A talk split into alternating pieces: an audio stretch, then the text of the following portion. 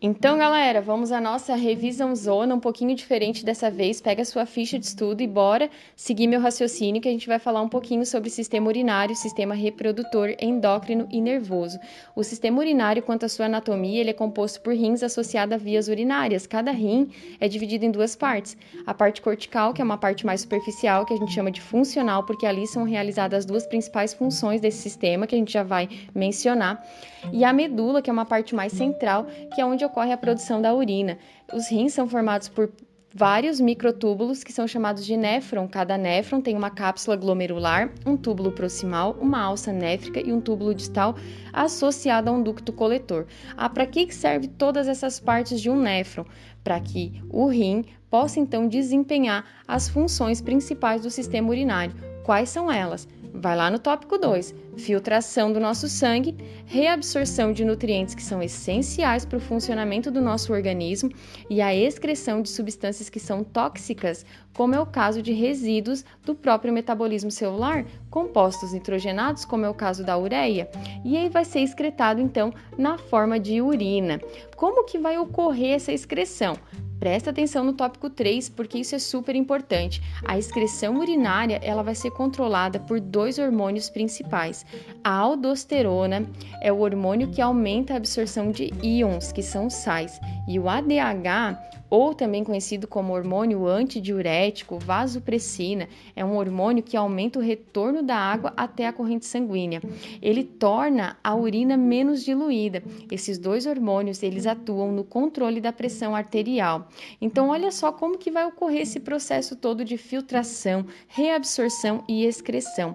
A filtração acontece na cápsula glomerular como assim? O sangue vai chegar até os rins por uma artéria renal, né? Essa artéria, ela vai se ramificar em arteríola, né? Que vai se ramificar em capilares. Esses capilares eles vão formar um emaranhado, um aglomerado de capilares que vão ser então envolvidos pela cápsula glomerular. Nessa parte eu tenho o que eu chamo de glomérulo e ali vai acontecer a filtração. O que, que vai acontecer? Substâncias presentes no sangue vão ser lançadas para dentro desse tubo. Como assim? Substâncias que não são tão grandes, como vitaminas, glicose, aminoácidos, sais, água. Claro, né, que não vai passar uma célula sanguínea, né, como uma hemácia, como um neutrófilo, como uma plaqueta, né, que são elementos figurados presentes no sangue. Esses vão permanecer dentro do sangue, vão permanecer dentro do capilar, do vaso sanguíneo. Mas substâncias presentes no nosso sangue vão conseguir ser lançadas para dentro do tubo. Essas substâncias vão compor o que a gente chama de filtrado. Então, percebam que não foi filtrado só coisa ruim, foi filtrado também coisas boas. E essas coisas boas a gente tem que devolver para a corrente sanguínea. E é aí que vem o processo de reabsorção, que acontece aonde? A reabsorção de nutrientes acontece principalmente no túbulo proximal. A alça néfrica, ela é responsável pela absorção de água e de sais. E é aí que a gente vai ter uma atuação bem efetiva da aldosterona e do ADH. Ali no túbulo distal vai acontecer mais um pouquinho de reabsorção de nutrientes, mas ali de certa forma eu já tenho uma produção da urina que vai ser então despejada no ducto coletor. Vamos dar uma olhadinha um pouquinho no nosso sistema reprodutor. Observe o sistema reprodutor masculino ali, que é composto de testículo, epidídimo, ducto deferente, ducto ejaculatório, as glândulas responsáveis pelos líquidos seminais, né? A vesícula seminal, que nutre o espermatozoide, a próstata, que protege o espermatozoide contra a acidez da vagina, a glândula bulbouretral, que também compõe ali um líquido de proteção. A gente tem ali o órgão erétil, o pênis, que tem os corpos cavernosos, esponjoso, que é cheio de vaso sanguíneo, que inclusive vai se encher de sangue e vai ser responsável ali pela ereção. A gente tem que entender o seguinte: o testículo ele é um órgão responsável por dois processos importantíssimos. A espermatogênese, que é a produção de espermatozoide, na mulher a gente chama de ovulogênese, que é a produção de ovócitos, e também é responsável pela produção do hormônio sexual masculino, a testosterona. A espermatogênese no homem, ela começa na puberdade e ela acontece em quatro fases: multiplicação, crescimento, maturação e diferenciação. No processo de multiplicação, o próprio nome já nos diz o que, que vai acontecer. Uma espermatogônia, que é uma célula germinativa, inativa, diploide, vai fazer mitose, ou seja, vai fazer várias espermatogônias. Tá, e no processo de crescimento? Cada espermatogônia vai crescer, ela vai aumentar em volume e ela vai passar a ser chamada de espermatócito 1. O espermatócito 1 vai entrar em maturação. Quando ele entra em maturação, acontece meiose, uma primeira fase reducional formando o espermatócito 2 e uma segunda fase ali formando as espermátides, células que são haploides, que já têm a metade do número de cromossomos. As espermátides vão passar por um processo de diferenciação, formando o espermatozoide, uma célula altamente especializada, que tem um flagelo, que é uma especialização da membrana plasmática, todas as mitocôndrias associadas ali numa região que a gente chama de corpo, que serve ali para produzir muita energia para fazer o flagelo funcionar de forma bastante efetiva, e tem a cabeça onde se encontra ali o DNA e uma organela super importante, o acrossomo, que possui enzimas digestivas que são responsáveis por digerir a parede do ovócito 2 quando ele for encontrar, né, essa célula tão querida. Essa parede do ovócito 2 a gente chama de zona pelúcida e o acrossomo ele é feito pela união de vários lisossomos. Gente, uma coisa super interessante, quando o espermatozoide encontra um ovócito 2, ele não entra com tudo, só entra o que está na cabeça, só entra aquilo que é mais importante, que é o material genético. Tá, e o corpo e o rabo ficam de fora. E quando o corpo fica de fora, também ficam de fora as mitocôndrias. As nossas células só possuem mitocôndrias da nossa mãe, porque as mitocôndrias do nosso pai ficaram no corpo, que no processo de fecundação não foi então aproveitado. Olha só, o sistema reprodutor feminino é composto de ovários, tuba uterina, uma região uterina e a, o canal vaginal, né? O ovário, ele tem a função de produção de ovócito e de hormônios. Os hormônios ovarianos são estrógeno e progesterona, e eles são responsáveis pelo espessamento do endométrio. As tubas uterinas, elas servem de passagem para o ovócito, mas é também o local de fecundação. É aqui que vai acontecer o encontro do ovócito 2 com o espermatozoide. É aqui que vai acontecer a formação do zigoto, da mórula do blastocisto, até que o blastocisto desce até a região uterina e é implantado aonde? No endométrio, camada interna do útero. O útero é formado de duas camadas, miométrio e endométrio.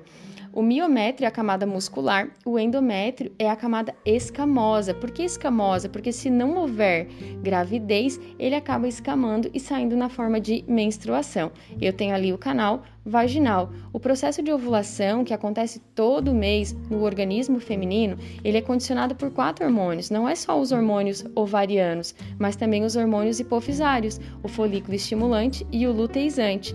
Esses vão agir diretamente na maturação do ovócito. Então, olha só, o primeiro dia do ciclo de ovulação ou do ciclo menstrual, ele começa justamente quando veio a menstruação. Então, o primeiro dia da menstruação marca o final de um ciclo e o início de um outro. O que, que começa a acontecer nesse dia? O, a hipófise começa a produzir hormônio folículo estimulante para que seja então formado um folículo ovariano ao redor do ovócito que vai ser maturado. Esse folículo ovariano ele começa então a secretar, né, uh, o estrógeno. Então, eu começo a ter um aumento na taxa hormonal de estrógeno e aí eu vou ter um espessamento do endométrio acontecendo. Então, veja bem, eu tenho a maturação do ovócito acontecendo pelo folículo estimulante e eu tenho o espessamento do endométrio acontecendo pelo estrógeno até que chega um ponto que esse folículo ovariano já está bastante desenvolvido. E aí que o folículo estimulante tem uma queda, junto com ele tem uma queda também de estrógeno. Mas o que, que acontece? Nesse momento, o hormônio luteizante começa então a ser liberado de forma muito efetiva para que ocorra o quê? O rompimento do folículo ovariano e a liberação do ovócito na tuba uterina. Gente, a ovulação, que é a liberação desse ovócito 1 na tuba uterina, acontece por causa do LH. O LH, ele é o hormônio da ovulação. E aí, professora? E aí, gente, que o folículo ovariano, ele vira um corpo amarelo, um corpo lúteo, que começa a produzir estrógeno e progesterona. Para quê? Para deixar o endométrio cada vez mais grosso, porque a ideia aqui é esperar um baby. Tá, e se o baby não vir? No final do ciclo vai ter uma queda hormonal, essa queda hormonal vai fazer o endométrio escamar. Tá, mas e se tiver gravidez? Se tiver gravidez, gente, o que, que acontece? O endométrio ele é responsável por parte pela formação da placenta. A placenta começa a produzir um hormônio chamado de HCG, que é o hormônio gonadotrofina, que tem a função de manter o corpo lúteo ali. Ah, mas por que manter o corpo lúteo? Para manter a progesterona. E se mantém a progesterona, mantém então a camada uterina ali que está acolhendo essa criança, que está permitindo o desenvolvimento desse bebê. Gente, vira a página que vamos falar um pouquinho sobre o sistema endócrino. O sistema endócrino ele trabalha de forma integrada com o sistema nervoso. Ele é formado por glândulas endócrinas que são produtoras de hormônio que atuam em células alvo. Gente, essas glândulas, elas podem estimular uma função ou elas podem inibir uma função. Quais são as principais glândulas? Vamos começar pela mestra, hipófise. A hipófise, gente, ela é dividida em duas partes, a adeno e a neurohipófise. A adenohipófise, ela produz hormônios que vão estimular outras glândulas a produzir hormônio. Olha que loucura. O tireotrófico, o TSH, ele é um hormônio que vai estimular a tireoide a produzir outro hormônio. O adenocorticotrófico também, ele é um hormônio que vai estimular a glândula adrenal a produzir hormônio. A gente tem ali a prolactina, que é um hormônio que estimula a produção de leite pelas glândulas mamárias, o somatotrófico, que é o hormônio do crescimento, e o gonadotrófico, Opa! E o gonadotrófico são os hormônios que a gente acabou de falar, que são produzidos pelas gônadas, tanto feminina quanto masculina, que é o hormônio folículo estimulante e o hormônio luteizante. A gente tem ali na neurohipófise a produção de ocitocina, o hormônio do amor, e a vasopressina ali, o antidiurético, né, a DH, que participa ali do processo, né, de excreção, ou seja, de reabsorção de água e sais lá no processo de excreção dos rins, né? Meu Deus, agora me enrolei toda. Enfim, gente, o antidiurético ele vai atuar lá das três funções do rim, né? Ele vai atuar na reabsorção, né? Na reabsorção do quê? De água. A gente tem a tireoide ali, que fica na região do nosso pescoço. A tireoide é responsável pela produção de três hormônios super importantes: a triodotironina, T3, tiroxina, T4, que regula o metabolismo celular. Quem produz muito esse hormônio tem hipertireoidismo.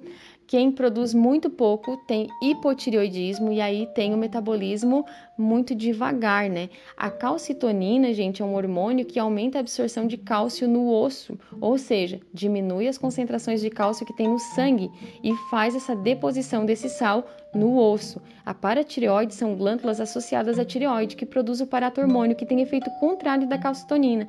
Por quê? Porque ele vai aumentar as concentrações de cálcio no sangue. Isso a gente chama de retroalimentação.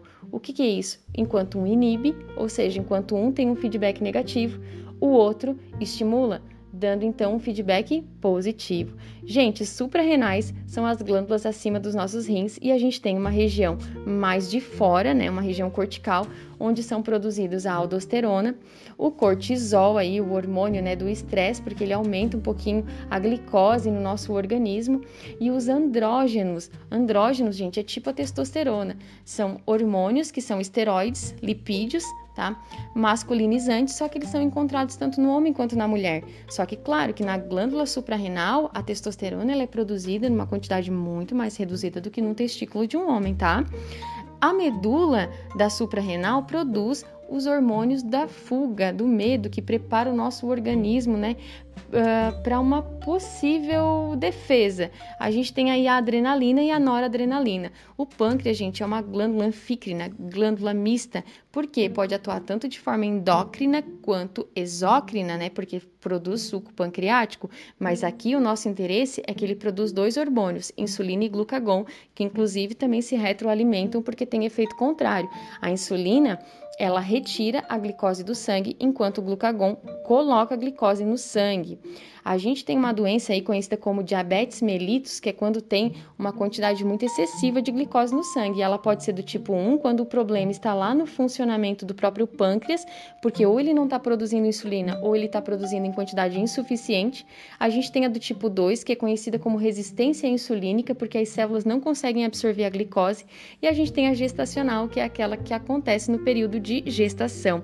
Por fim, gente, do sistema endócrino, a gente tem quem? As gônadas, testículo, produzindo testosterona e ovário produzindo quem? Estrógeno e progesterona. Gente, o sistema nervoso, ele é composto ali por sistema nervoso central, sistema nervoso periférico. O sistema nervoso central, eu tenho encéfalo, medula. O sistema nervoso periférico, eu tenho nervos e glândulos. Quais são as funções? É transmitir, é elaborar, é armazenar informações, tudo por meio de impulsos nervosos. Esses impulsos nervosos, eles têm uma característica de ser eletroquímico. Por quê? Porque ele gera uma corrente elétrica num fenômeno chamado de potencial de ação e ele gera também uma reação química chamada de sinapse, onde eu tenho a transferência de neurotransmissores de uma célula para outra. Foca no encéfalo, gente, e percebam, ele é composto ali pelo cérebro, cerebelo e tronco encefálico. O cérebro, ele pode ser dividido em diencéfalo, onde eu vou encontrar a região talâmica, né, onde eu encontro o hipotálamo e o tálamo, o corpo caloso, que ele une ali o hemisfério direito com o hemisfério esquerdo. Eu tenho o córtex cerebral, que é uma região mais externa do meu cérebro. Eu tenho ali no tronco encefálico o mesencéfalo, responsável pela postura e tônus muscular, a ponte, que é responsável pela frequência respiratória e movimentos, enquanto que o bulbo é responsável ali pela frequência cardíaca, respiratória e reflexo. O cerebelo, que é uma parte mais posterior, é responsável ali pelo equilíbrio e por coordenações motoras. Eu quero falar contigo hoje sobre uh, potencial de ação. O que, que acontece? Um impulso nervoso ele sempre vai acontecer numa célula específica do sistema nervoso, que é o neurônio, que é composto pelo dendrito, corpo celular e axônio. O impulso nervoso sempre vai acontecer nessa direção: dendrito, corpo celular para axônio. Ali, no terminal do axônio, bem na pontinha dele, é a região onde acontecem as sinapses, as trocas né, de neurotransmissores, o envio de neurotransmissores. Né? Por quê? Porque o dendrito ele sempre recebe a informação.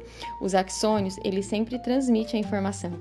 Perceba que eu fiz um corte ali na célula porque eu quero te mostrar uma coisa que acontece na membrana plasmática do neurônio. O potencial de ação, gente, nada mais é do que a produção realmente de uma corrente elétrica que ela é gerada por conta de um estímulo que o neurônio recebeu. A célula do neurônio, ela é uma célula polarizada. Polarizada por quê? Porque ela tem uma quantidade maior de cargas positivas extracelular e internamente, intercelular, ela tem então uma concentração de cargas negativas. Ela tem também íons, uh, potássio em maior concentração dentro da célula e sódio em maior concentração fora da célula. O que, que vai acontecer? Uh, um processo de transporte ativo que acontece entre a membrana, que é a bomba de sódio e potássio, tem uh, a tem a função de normalizar essas concentrações de sódio e potássio, né? mantendo essa célula sempre polarizada. Só que o que, que acontece? Quando a célula neuronal aqui recebe um estímulo, ela vai passar por um processo de despolarização. Por quê? Porque vai acontecer a abertura de canais de sódio. Isso vai fazer com que sódio comece a entrar dentro da célula, fazendo com que internamente ela comece a ficar positiva. O que, que acontece? Nesse processo, vai haver uma despolarização. Essa despolarização acontece quando há um fechamento dos canais de sódio e a abertura de canais de potássio. E aí que vai entrar a bomba de sódio e potássio para normalizar essas concentrações e vai ter então a repolarização. Esse potencial de ação gera uma corrente elétrica e transmite o impulso nervoso, transmite a informação de uma célula para outra. Esse potencial de ação ele segue uma lei que a gente chama de tudo ou nada. O que é uma lei de tudo ou nada?